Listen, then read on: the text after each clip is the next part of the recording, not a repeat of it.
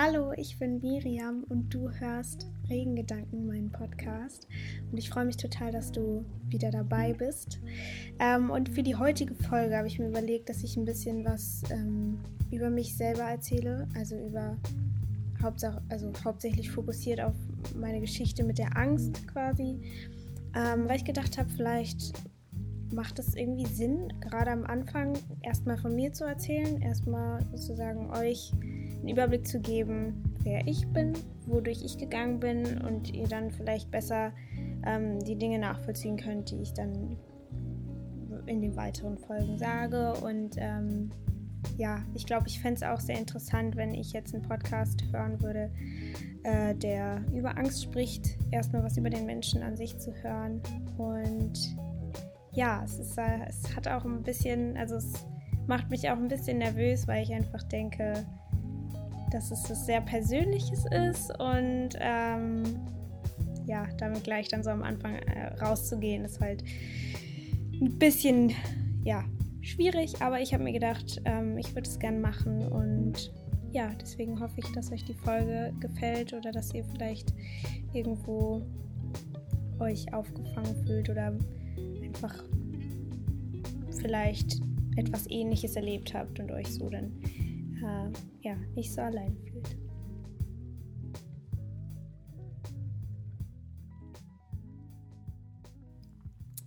Ja, also bei mir hat das Ganze angefangen.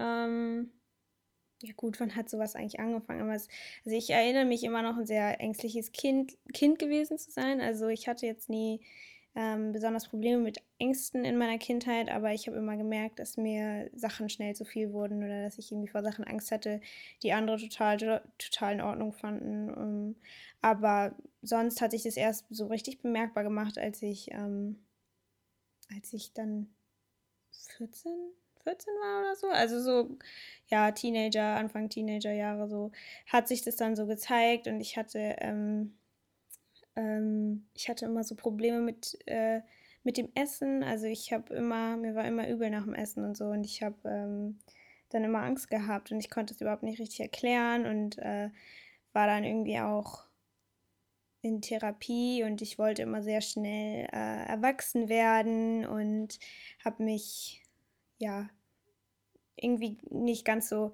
authentisch verhalten, wie ich es hätte tun sollen. Aber ich glaube, so ist jeder so ein bisschen in dem Alter. Mm. Und dann bin ich irgendwann nach England gegangen, weil es so ein, ja, macht man ja so in dem Alter, beziehungsweise ist es eine total coole Sache, dass man sowas jetzt machen kann.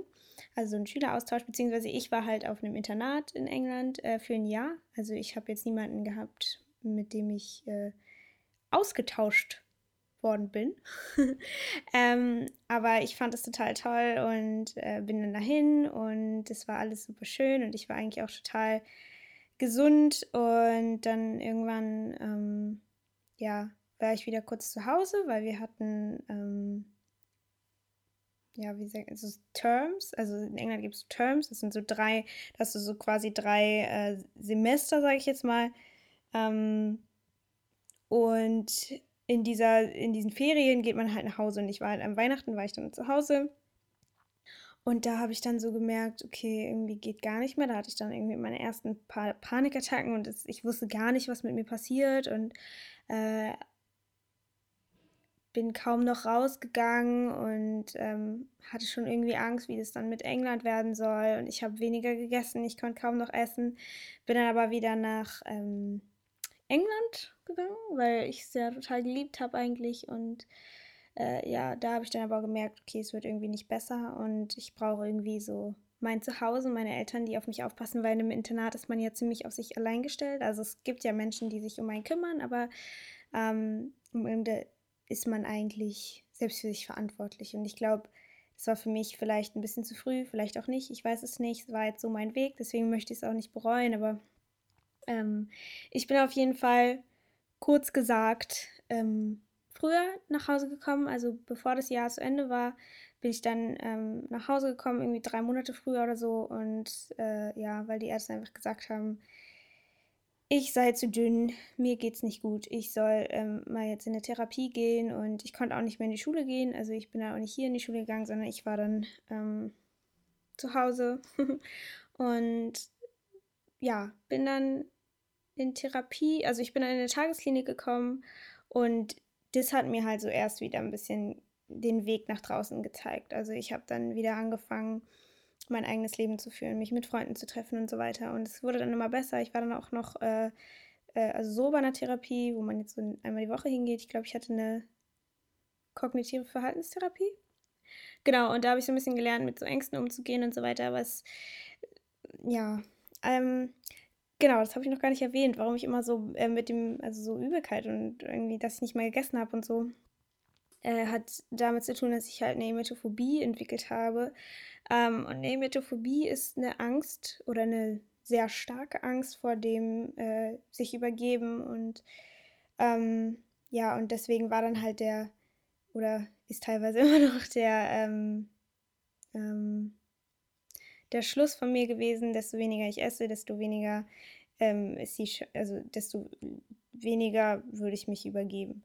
Und ähm, ja, und deswegen war das alles ein bisschen kritisch. Ich war viel zu dünn, aber genau, dann ist es ja alles besser geworden ähm, und ich hatte dann sogar so ein paar von der Schule aus so, so, eine, so ein paar Auftritte und ich hatte auch mit Freunden ähm, ähm, ein paar Auftritte mit einer Band und so und äh, es war alles nicht einfach für mich, also auf keinen Fall, aber ich habe es halt gemacht und das ist, glaube ich, so einer der wichtigsten Dinge, die man ähm, nicht vergessen darf, wenn man Angst hat, dass man ja trotzdem noch in der Lage ist, Dinge zu tun und die dann auch tun sollte und nicht äh, sich zu Hause verstecken, was ähm, ja, was ich gerade irgendwie auch tue. Also, aber da komme ich auch noch mal zu. ähm, genau, und dann ist, äh, kam das Abitur irgendwann auch und äh, das ging erst alles klar. Mir ging es auch total super. Ich war irgendwie, ich bin rumgefahren mit den Öffentlichen. Also ich wohne in Berlin und ich, also eigentlich war ich total in Ordnung. Ich hatte natürlich immer noch manchmal so Panikattacken, wenn ich irgendwie, ähm, wenn mir total schlecht war oder weiß ich nicht. Aber es, im Grunde genommen war ich eigentlich ganz stabil so. Und äh, dann kam halt das Abitur und der Druck ist halt ähm, langsam halt gestiegen und ich habe mir irgendwie selber auch viel zu viel Druck gemacht äh, und habe dann ähm, also mir ging es dann mental einfach immer schlechter und schlechter und dann äh, während den Klausuren habe ich mich eigentlich nur noch so durchge äh, ja, durchgequält und war dann danach erstmal total froh, dass die Schule dann zu Ende war. Aber bin dann natürlich auch in so ein Loch gefallen. Also was soll man danach machen, vor allem wenn man halt so Panikattacken kriegt oder halt einfach eine Angststörung hat, was macht man dann? Also dann hat man ja noch nicht mal irgendwas, wo man hin muss, was einen sagen wieder challenged, ähm, was zu tun. Und ähm, genau, das war so ein bisschen schwierig für mich. Äh, und von da versuche ich mich auch jetzt immer noch weiter hochzuarbeiten und das ist echt irgendwie nicht leicht. Ich war nämlich dann auch ganz lange nicht mehr in Therapie für ein Jahr oder so, weil ich einfach so stabil war und jetzt halt nach dem Abitur bin ich dann, äh, habe ich mich wieder in Therapie begeben und ähm, habe auch noch eine andere Therapie angefangen, eine Körpertherapie, die auf, ja, auf dem Körper eher basiert als mit den ganzen Gedanken und so, was ist ja bei so einer normalen Therapie, sag ich mal, oder ja, ähm, der Fall ist und das hilft mir total gut. Also ich, ich glaube, jeder sollte zur Körpertherapie bzw. Grinberg-Methode, Alexander-Technik, ähm, da jemanden finden, ähm, weil es einfach, ich kann dazu nochmal irgendwie genauer was sagen, weil das würde jetzt hier, glaube ich, ein bisschen den Rahmen sprengen, aber im Grunde genommen arbeitet man halt ähm, mit sich selbst und konfrontiert sich selbst und ähm, das ist mega spannend und ich glaube, es ist was, wovor viele Leute sehr viel Angst haben. Und es ist auch sehr anstrengend und sehr ähm, scary und ähm, manchmal auch ein bisschen krass, aber ich glaube, genau das ist es, was einen weiterbringt. Also wenn man halt an seine Grenzen kommt und ja, ähm, Dinge ausprobiert. Ähm, ja, und auf dem Weg habe ich halt so ein paar Sachen angefangen, die mir auch helfen, wie zum Beispiel Meditation. Ich habe auch mal eine Zeit lang Yoga gemacht. Äh, habe ich jetzt irgendwie wieder nicht so ähm, verfolgt. Ich weiß auch gar nicht so richtig wieso, aber ich, ich glaube, ich will es auf jeden Fall wieder anfangen. Also ich will es auf jeden Fall wieder anfangen und ich ähm, muss es auch machen, dann, wenn man sich gegen, also selbst, sich selbst gegenüber seine Versprechen nicht hält, ähm, verliert man sein Selbstvertrauen und das will man ja nicht. Ähm, obwohl halt, ja, wenn man eine Angststörung hat, sein Selbstvertrauen auch sehr im Keller ist. Also weil man sich einfach nichts zutraut. Ich traue mir nicht zu, mit den Öffentlichen irgendwie äh, irgendwo hinzufahren für eine halbe Stunde oder so. Oder ähm, ja, alleine zu sein für eine längere Zeit oder äh, also es, ist, es schränkt einen so krass ein. Teilweise verbringe ich den ganzen Tag in meinem Bett und komme irgendwie nicht raus. Schaff's vielleicht irgendwie noch zu duschen oder so. Ähm, aber ja, der Rest geht dann irgendwie nicht. Und ich,